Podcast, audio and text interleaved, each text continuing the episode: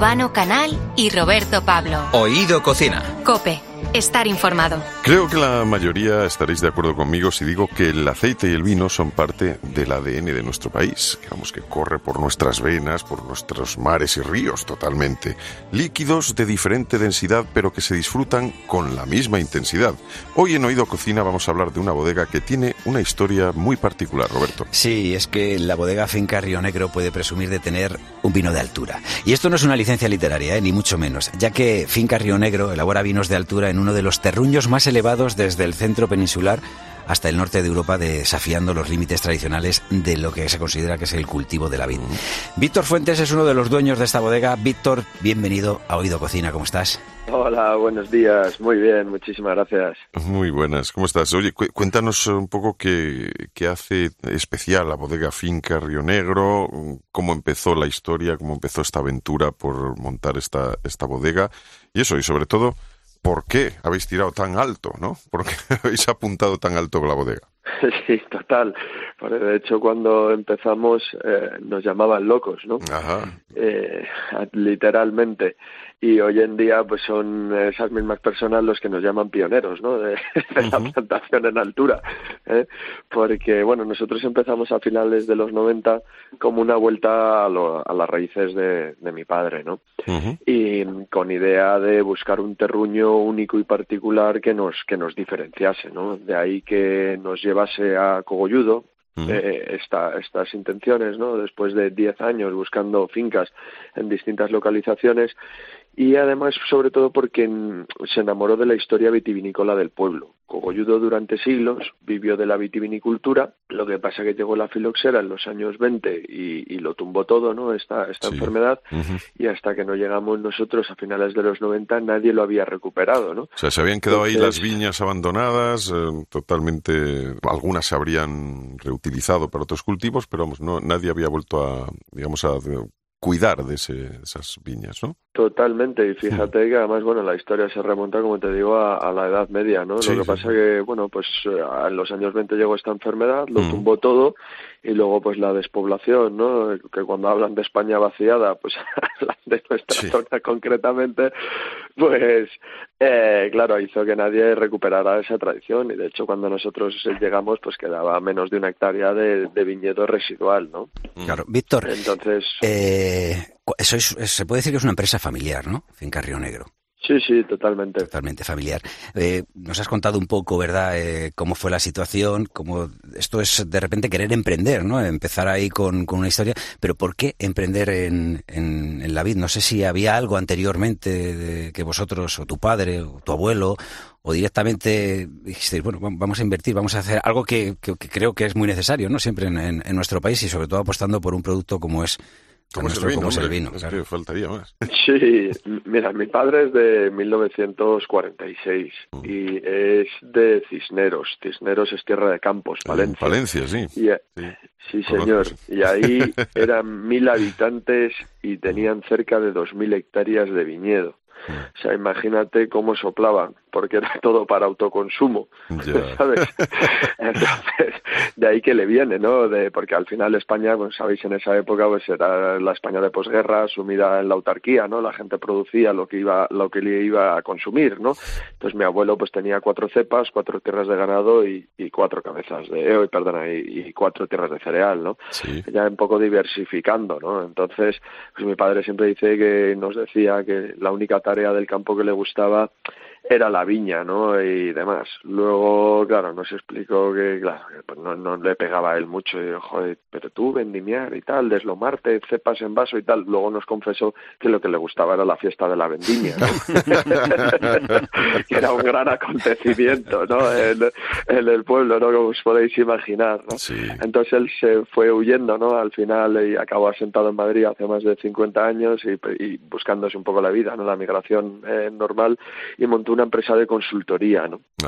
monté una empresa de consultoría que además bueno pues ha estado ligada al sector bebidas también tradicionalmente no hemos trabajado con, con empresas y seguimos trabajando con empresas importantes del sector. Entonces bueno parece que todo le iba le iba llevando allí no que al final bueno pues como te digo no la cabra tira al monte y dicen que el ser humano de los cero a los siete años grabamos y que de los siete años en adelante reproducimos no entonces la idea de, de, de, de, Río, de recuperar Río Negro es una vuelta a sus raíces no al final la, la vuelta a las raíces eh, hay un vino que tenéis que es muy especial, creo que se llama 992. Eh, esto nos habla de un dato concreto, ¿no? cuéntanos qué es 992. Sí, señor. Nosotros tenemos viñedos desde 970 metros hasta 1008 metros. Sí. Y en concreto 992 es, son los metros exactos sobre el nivel del mar de las parcelas de donde sacamos las uvas para elaborar este vino. ¿no? Nuestro vino de corte más moderno, más joven, más fresco, más frutal. Oye, ¿y el blanco? Eh, ¿Cómo se pronuncia? bueno, mira, yo no soy quien para dar lecciones, que yo viví un año en Austria Ah, y bueno, preguntando pero- una vez allí por una Gewürztraminer me mandaron a un puesto en un mercado especialista en vinagres. Ah, O sea, no sé qué le dije al buen señor, pero no soy quien. Eh, yo españolizado es Gewürztraminer. Si lo quieres intentar pronunciar en alemán, pues igual, pero con mala leche, ¿no? Gewürztraminer. ¿Qué tiene de especial vuestro vino blanco? Porque es, o sea, solo hacéis esta variedad de blanco. Sí, nuestro finca Río Negro de Bustraminer, eh, la verdad que es una chulada y sorprende mucho, ¿no? Sobre todo porque, bueno, la gente aquí asocia la Gewürztraminer más a vinos em, con azúcar residual, semidulces, y nosotros lo elaboramos totalmente seco y encima le damos cuatro meses de crianza sobre lías, ¿no? Por lo cual en nariz es intenso, es exuberante, es goloso, pero luego en boca con las lías es gordo, graso, untuoso, con una acidez marcadita, ¿no? Acidez natural, bien integrada de los mil metros de altura, que hace que tenga ese final afilado, ese final que, que al final te haga tener un contraste nariz-boca muy chulo, ¿no? En nariz es más goloso, sin embargo en boca es mucho más serio, ¿no? Mucho más fresco y seco. Esto además eh, tiene que ir con bien, pues casi con cualquier cosa, el, eh, un blanco de este, de este tipo. O sea que, digamos que, que vosotros sois eh, pioneros, efectivamente, un poco locos también, porque para eso todos los pioneros yo creo que han tenido un punto de, de locura. Y además, eh, pues eh, os gusta también probar cosas distintas, porque también tenéis eh, Cerro del Lobo, que es un, vino que de, de uva sira, ¿no? Cerro del Lobo es, es una pasada, es un vino de parcela, ¿Mm? eh, en concreto que, que hace honor a las parcelas donde vimos por primera vez a, a los lobos que tenemos eh, viviendo en, en Río Negro, que han llegado a criar, cosa que es, que es bastante curiosa, ¿no? Y justo además las primeras veces, ¿no? Viendo, viendo a la loba saliendo de esa parcela de Syrah, no sabíamos si es que la sinvergüenza sabía dónde ir a merendar, ¿no? Ujú. Que eligió la mejor parcela de todo el viñedo, o si es que por, por casualidad, pues que tuviera detrás del cerro, ¿no? Su, su guarida en el valle. Y es un vino, como te digo, que, que nos ha pedido el viñedo porque nosotros todos los años alucinábamos desde los comienzos con la calidad de la Syrah, ¿no? Todos los años era, jo, has probado la Syrah, tienes que probar la Syrah. Y ya llega un momento que cuando el viñedo te pide algo, pues le tienes que hacer caso, ¿no? Claro. Y la verdad que, bueno, la, la prensa nos está dando la razón porque es una sira de corte continental, que en España la sira suele ser más mediterránea, más nuevo mundo, es decir, más fruta roja, fruta roja compotada, en bocas un poco más pesados, y este, sin embargo, te vas a una sira más de corte de Ródano Norte, ¿no? Mucho más profunda en, en nariz y, y compleja, y luego en, en boca, pues mucho más fluida y fresca, ¿no? Hay que decir que es mucho mejor que Siri, eh, habla mucho más. O sea, si dice Siri, dime no sé qué, no, a este le dice Sira, eh, déjame que disfrute eh, en el paladar de, de estos sabores. Víctor, ya para terminar, eh, en estas fechas, siempre cuando llega esta época, se consume, yo me imagino, ¿no? Y vosotros eh, lo tendréis claro, que se consume mucho más vino, desde los momentos especiales, ¿no? De, la Navidad, ahora la cantidad de celebraciones que hay. Eh, Dime, dinos un poco eh, esto de echar el vino en la copa, cuándo hay que tenerlo abierto, a qué temperatura, o sea, los conceptos más básicos para verdaderamente que nuestro paladar deguste, ¿no? El, eh, pueda absorber, ¿no? Pues todos esos matices que nos estás hablando de, del vino. Ahora los, los oyentes estarán cada uno con eh, la botella de vino que tengan, ¿vale? Eh, nosotros hoy estamos hablando con, con Víctor, que como decimos es de, de, de bodegas Finca Río Negro.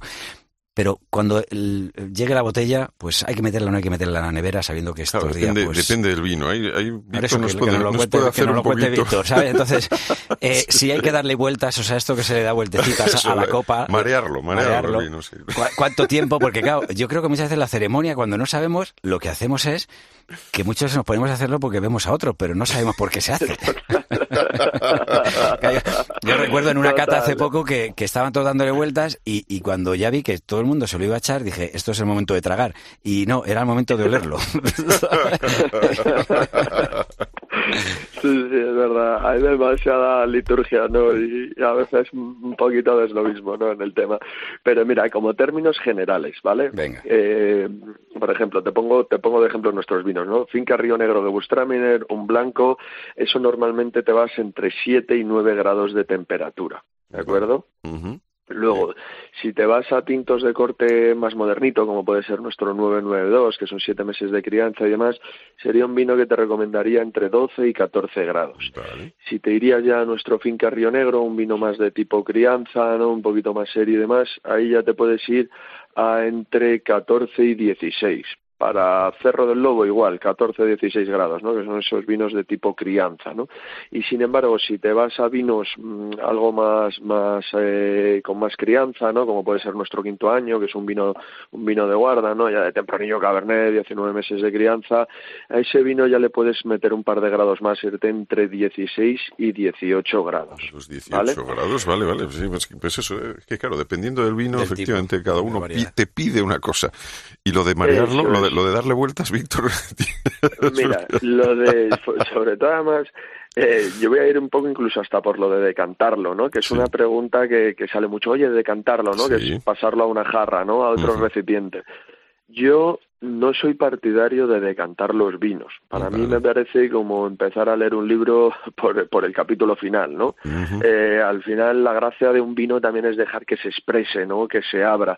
Si tú decantas o, jarreas incluso, estás un poco perdiendo que el vino vaya abriendo, vaya evolucionando y te vaya dando, te vaya dando matices. Entonces, yo al no ser de que veáis que el vino está muy cerrado, que a lo mejor puede tener algún tufo, alguna reducción, etcétera, que cada vez los vinos lo tienen menos porque se elabora de, con, otros medios, eh, yo no decantaría. Y lo que haría de primeras es servirme el vino en la copita recién abierto y ahí ya olerlo. Y luego ¿no? a copa parada, luego ya lo empezaba a mover para que el vino se oxigene, se aire y que vaya abriendo y vaya mostrando otros matices. ¿eh? Pero primero copa parada, directo a la copa, sin decantar, ya te digo, para ver cómo está el vino y al no ser de que tenga tufos, simplemente servir el vino decantar y poco a poco ir disfrutando. Decantar no digo, pero cuando nos hayamos tomado un par de copitas seguro que alguno canta. Ya, se puede, sí. Después, Yo soy más de cantar que de decantar. Como en la fiesta de la vendimia, como ahí cuando, cuando la celebraban en Cisneros, en el pueblo de tu padre. Bueno, Víctor Fuentes, de Bodega Finco Río Negro, que muchísimas gracias por habernos atendido. Felices fiestas, un abrazo. Un abrazo muchísimas gracias a vosotros. Felices fiestas, un abrazo. Urbano Canal y Roberto Pablo. Oído Cocina. Cope, estar informado.